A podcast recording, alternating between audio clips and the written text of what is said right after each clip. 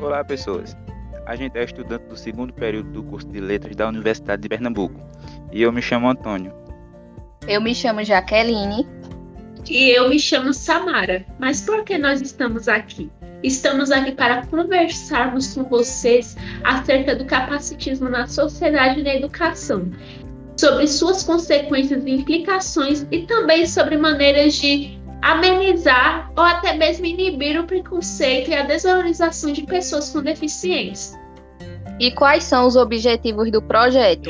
Então, nosso intuito é de divulgar informações importantes e necessárias no que se refere às pessoas com deficiência e seus espaços na sociedade e na educação, a fim de contribuir para a inclusão destas, pois elas são muito importantes no meio social e possuem direitos e deveres, embora o papel dessas pessoas, que no caso são as pessoas com deficiência, muitas vezes ele seja estigmatizado e desconsiderado, uma vez que a sociedade foi planejada para pessoas sem deficiência.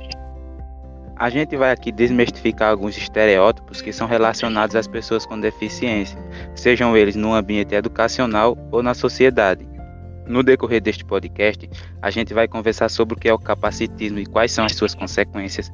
Vamos falar sobre a inclusão de pessoas com deficiência na sociedade e na educação.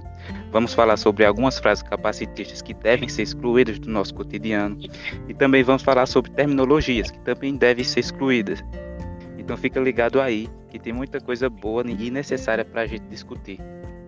Isso mesmo. Então temos a honra de convidá-los para os próximos episódios, os quais abordaremos a temática capacitismo, sociedade e educação.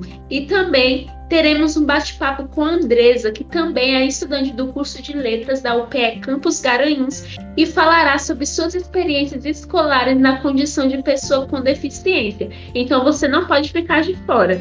Além disso, convidamos a todos para conferirem o nosso Instagram geral, que está repleto de conteúdos interessantes e legais. O nosso IG é educaçãoinclusiva.1, segue lá.